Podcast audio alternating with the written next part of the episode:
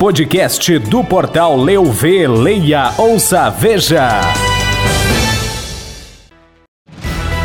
Você vai saber no podcast do Portal Leuv desta sexta-feira. Projeto Cinema na Estação volta de maio a novembro em Caxias do Sul. Pré-romarias movimentam o Santuário de Caravaggio neste sábado e domingo. Roteiro Caminhos de Pedra celebra os 30 anos com diversas ações. Cooperativa Vinícola Garibaldi conquista dois ouros na Hungria, um ouro e duas pratas na França. Destaques no estado: mortes por dengue chegam a 27 no Rio Grande do Sul. Destaques no país: renda mensal média dos brasileiros cai 200 reais em três anos. Destaques no mundo: Tribunal Britânico decide que chamar homem de careca é assédio sexual.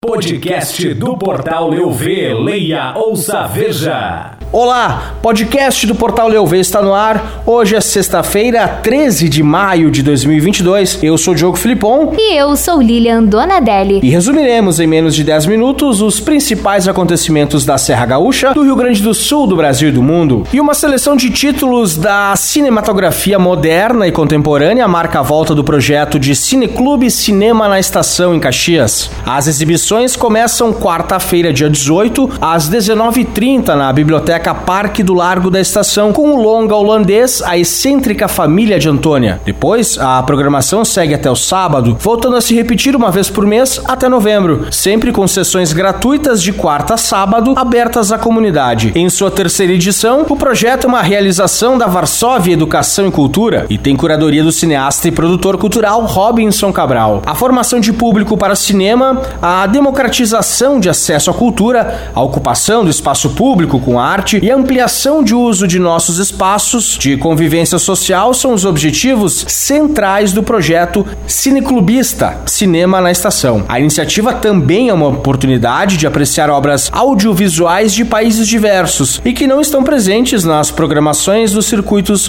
comerciais. E neste sábado e domingo, Diogo tem continuidade à preparação da centésima quadragésima terceira Romaria de Nossa Senhora de Caravaggio, com a programação de três pré-romarias, a 18ª Romaria do Ciclista, a sétima Romaria das Crianças e também a primeira Romaria das Pessoas com Deficiência. A peregrinação a Caravaggio começou no dia 23 de abril, com a 14ª pré-romaria dos carros antigos, sendo acolhida também a oitava Romaria dos Motorhome, 15ª Romaria dos Caminhoneiros, 27ª Cavalgada da Fé e a 14ª Romaria dos Jipeiros, todas com grande participação dos devotos. Os participantes da Romaria dos Ciclistas terão a concentração no Colégio São Tiago às 9h30 e chegada ao Santuário às 10h30. Os participantes da Romaria das Crianças têm saída do início da Avenida Dom José Baré às 14 horas. Já a primeira Romaria das Pessoas com Deficiência ao Santuário de Caravaggio tem início às 14 horas. Serão duas as opções de ponto de saída para os devotos, ambas na rodovia dos Romeiros, diante do pronto atendimento atendimento da Unimed do município. Para as 16h30 está prevista a bênção ecumênica no santuário. Às 17 horas ocorre a Santa Mista de Caravaggio. Em caso de chuva, a programação será transferida para a tarde do domingo seguinte, dia 22, quando acontece com qualquer tempo, com começo também às 14 horas. E Lilian, prestes a celebrar 30 anos, o roteiro Caminhos de Pedra promove ao longo do ano de 2022 uma série de ações. Entre elas, o terceiro concurso fotográfico, ação que tem por objetivo captar memórias memórias e incentivar a arte e a expressão cultural por meio de registros fotográficos que representam o patrimônio histórico e cultural do roteiro turístico.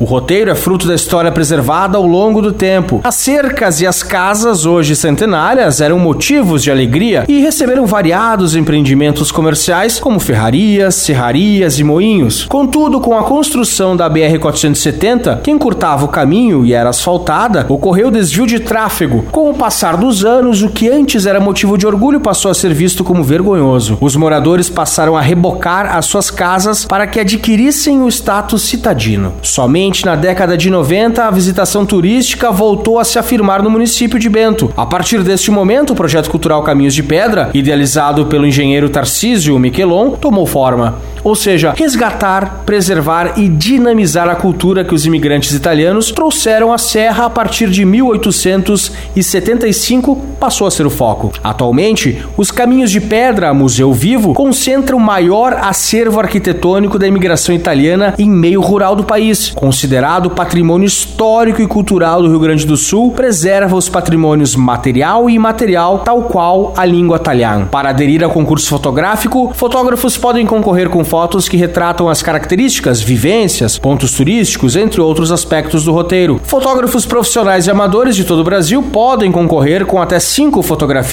feitas no território dos Caminhos de Pedra, no período que compreende os anos de 1992 até o presente momento. O prazo limite para inscrição é o dia 31 de maio. O regulamento completo está disponível no site caminhosdepedra.org.br e mais informações você encontra no leuv.com.br.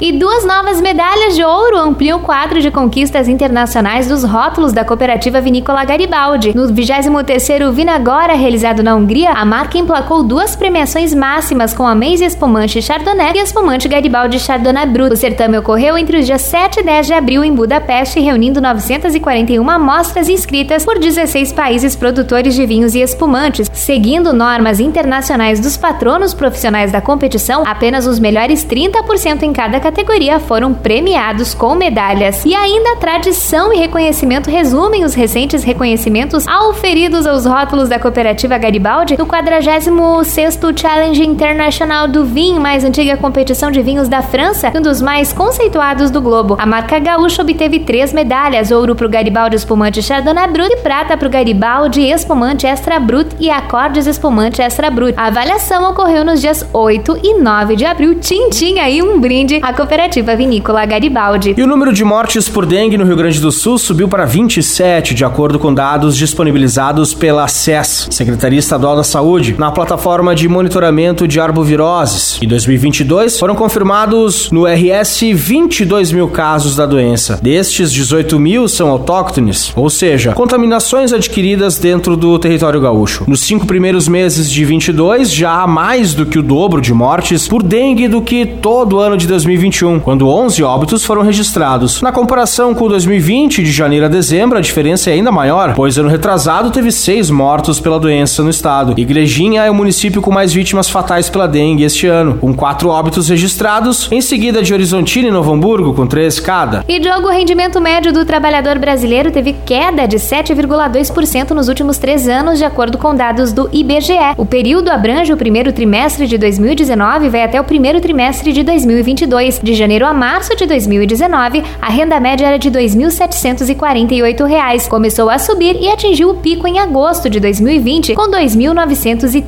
2.931. Rodolfo Tobler, economista do Instituto Brasileiro de Economia, explica o fenômeno do pico. Apesar de os valores serem altos, não há nada para comemorar. Isso porque indicam que houve um aumento das demissões dos profissionais que recebem menos por causa da pandemia. Existem menos pessoas trabalhando, mas que recebiam mais. Depois disso, e sobretudo a partir de janeiro de 2021, houve uma queda que se acentuou até chegar ao valor mínimo de R$ 2.510 em janeiro de 2022. No primeiro trimestre de 2022, porém, houve pequena melhora e atualmente o valor está em R$ 2.548. O mercado de trabalho também está voltando à normalidade de antes da pandemia, mas jogo grau de informalidade agora é o que preocupa. E Lilian, sabe aquelas piadinhas com homens carecas? Pois é, um tribunal em West Yorkshire, na Inglaterra, decidiu que os comentários serão considerados como assédio sexual. O caso, inclusive, foi julgado por três homens calvos. Tudo começou quando Tony Finn, funcionário da British Bank Company por quase 24 anos, alegou que foi vítima de assédio sexual da empresa, de onde foi demitido no ano passado. De acordo com o tabloide britânico Daily Mail, o homem relatou que foi vítima de assédio após um incidente envolvendo o supervisor da fábrica, Jamie King. Os juízes, todos calvos, lamentaram a própria falta de cabelo e apontaram que o insulto pode ser designado como assédio sexual. Abre aspas. É muito mais provável que uma pessoa que recebe um comentário sobre os seios seja uma mulher, disse o juiz Jonathan Bryan na sentença, de acordo com o tabloide. Abre aspas.